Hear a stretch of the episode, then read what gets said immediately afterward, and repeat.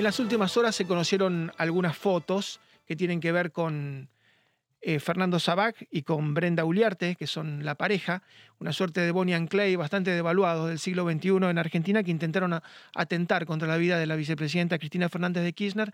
Vamos a compartir las fotos, ahí lo tiene a Fernando Sabac, que es realmente increíble, aparece con el arma con el cual le dispara, este es el arma con el cual intentan dispararle a 20 centímetros de su cara a Cristina Kirchner, se mostraba así en fotos, exhibiendo de alguna forma y anticipando qué era lo que iba a pasar. Los psicólogos que han visto esto dicen que es una típica persona narcisista.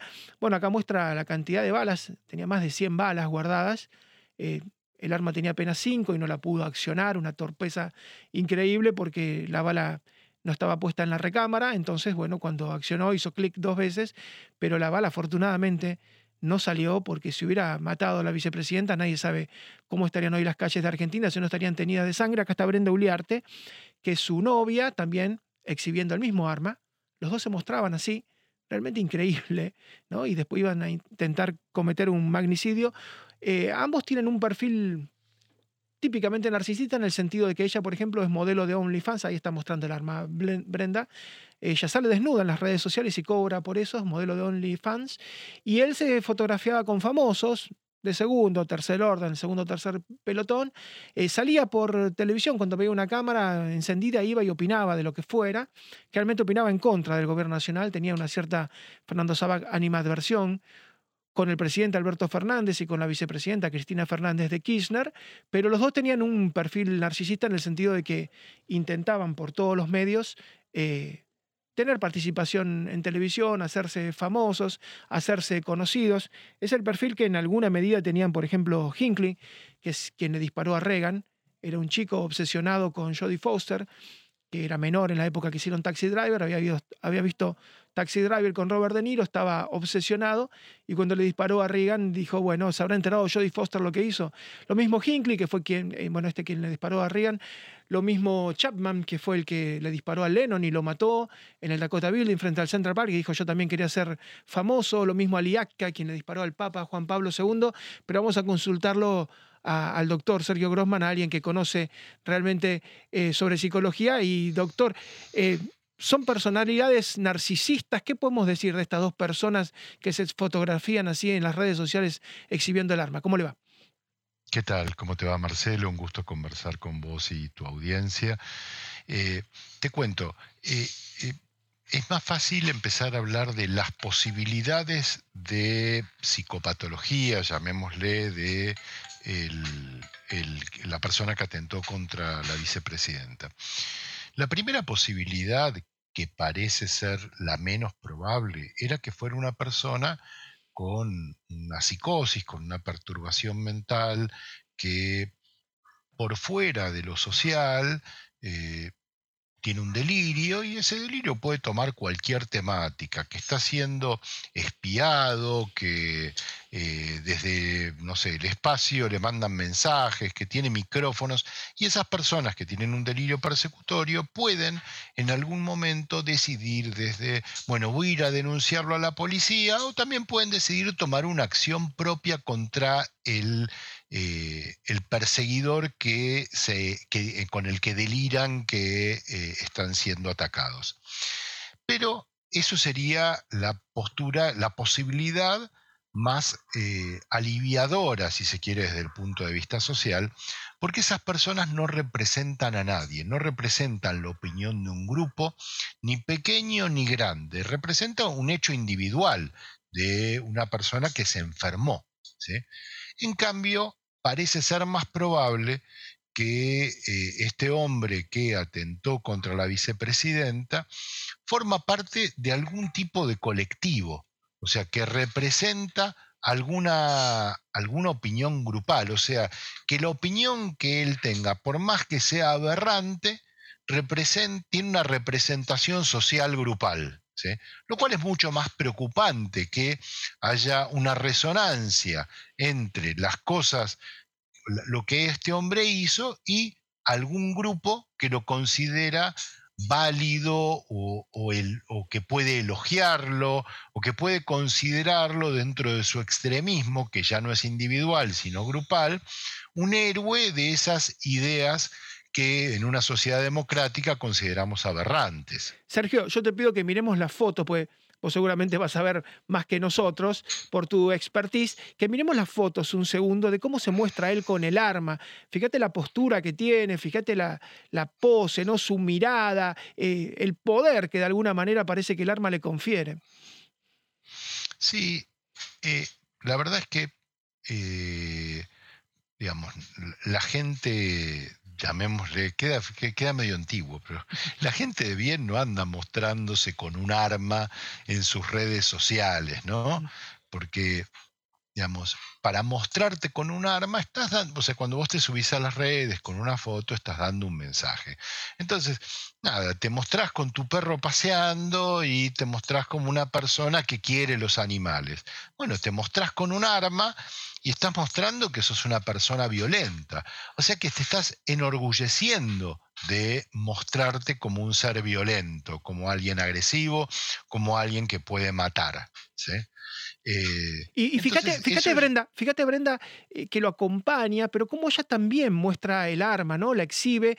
Ella es una chica que vende algodón eh, de azúcar, o sea, unos copos que se venden en la calle y con eso se gana la vida, pero después también es modelo de OnlyFans y hace desnudos y cobra por ello y da la sensación, no sé si son una relación simbiótica tienen o si ella de alguna manera está manejada por él. Lo cierto es que los dos están presos. Yo decía en broma una suerte de Bonnie and Clyde del siglo XXI, eh, muy extraño, pero los dos aparentemente planificaron esto.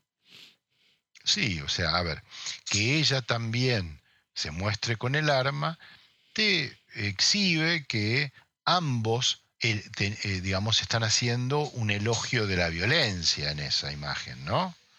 Eh, no es que ella se está mostrando de nuevo, eh, digamos, en un acto eh, de, compasión por el otro, o solo, ponele que está bien, vende, como se llama, imágenes de sí misma desnuda, pero eso, bueno, finalmente es algo vital y bueno, es cosa de ella que, hace y que cómo muestra su cuerpo, pero acá de nuevo aparece el juego con, eh, con, la violencia, ¿no? Y entonces, ah, como uno se muestra y el otro se muestra con el arma, podemos decir que ambos coinciden en que está bueno mostrarse con armas y mostrarse como un ser violento y que eso les da como una, un aire de poder, ¿no?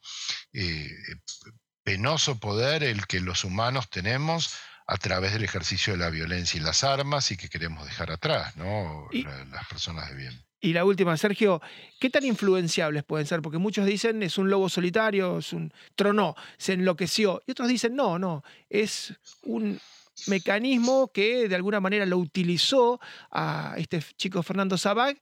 ¿Y qué tan influenciable, qué tan manejable puede ser?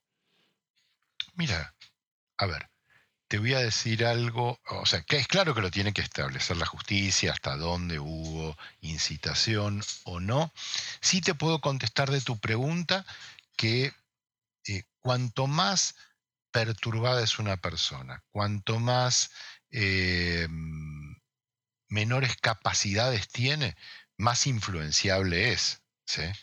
O sea, es más fácil llevar a un terreno equivocado, a alguien con pocas capacidades que a alguien con muchas capacidades, porque la persona con muchas capacidades, sea de inteligencia emocional o de inteligencia racional, va a como, digamos, tener con qué contrarrestar el intento de influencia de los otros.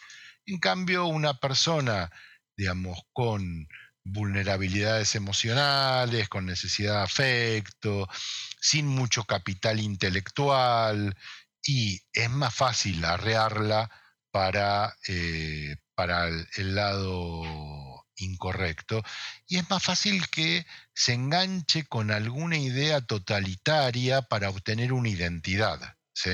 Como que alguien que es un don nadie y que no logra consolidar un proyecto valioso, eh, quizás puede encontrar en alguna idea extremista un lugar de valor. Así es, eso. Bueno, hay tantos ejemplos, ¿no? En el pasado y en el, y en el presente. Eh, Sergio, muchísimas gracias por el aporte enorme claridad y esto está, por supuesto, con la moneda en el aire. Es una noticia en proceso, en desarrollo, que seguramente nos va a dar grandes novedades y sorpresas. Un gran abrazo y muchísimas gracias. ¿eh? No, de nada, un gusto. Y aprovecho para pasar un aviso, si me permitís. ¿Cómo no? El, este sábado es el Día de la Prevención del Suicidio y en todo el mundo todas las asociaciones están teniendo actividades para eh, promover nuestro cuidado y para luchar contra, eh, contra el suicidio. Así que solo pasar ese aviso para el día sábado. Muchas gracias, ¿eh? muy amable. El doctor Sergio Grossman, analista, eh, psicólogo. Este chico es antisemita, tenía tatuajes nazis en sus codos, en sus brazos. Eh, era muy influenciable, como decía el, doctor. Es una persona muy poco preparada, nosotros decimos un barrilete que va para donde va el viento y lo que viene ahora en la causa es si fue un lobo solitario, si alguien lo impulsó. Y en el caso de que alguien lo haya impulsado, ¿desde dónde? Desde el oficialismo, desde la oposición. Eh, la noticia está en desarrollo, acaba de comenzar. Todos agradecemos que no haya salido esa bala, porque si esa bala hubiera salido y Cristina Fernández de Kirchner hubiera fallecido, sería un acto tremendo para ella, para su familia y para todo el país, porque hoy estaríamos hablando de una situación en las calles completamente distinta. Muchas veces un crimen de este tipo, un magnicidio, puede desatar los peores, pero los, peores designios. Hacemos la pausa muy breve y ya regresamos.